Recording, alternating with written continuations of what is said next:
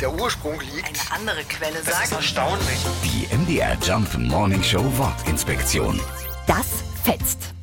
Der Ausdruck entstand Ende des 15. Jahrhunderts und zwar aus dem Wort Fetzen. Ein Fetzen ist ein Lappen, ein Lumpen oder ein minderwertiges Stück Stoff. Und das kann in tausend kleine Stücke zerfetzen, also reißen. Deshalb bedeutet Fetzen einerseits sich so richtig fies streiten und in Stücke reißen. Es kann einen ja aber auch etwas so sehr mitreißen und begeistern, dass man sagt, das fetzt. Zum Beispiel eine Party. Und da kommt der Ausdruck her, aus dem französischen Wort für Feier, die Fett.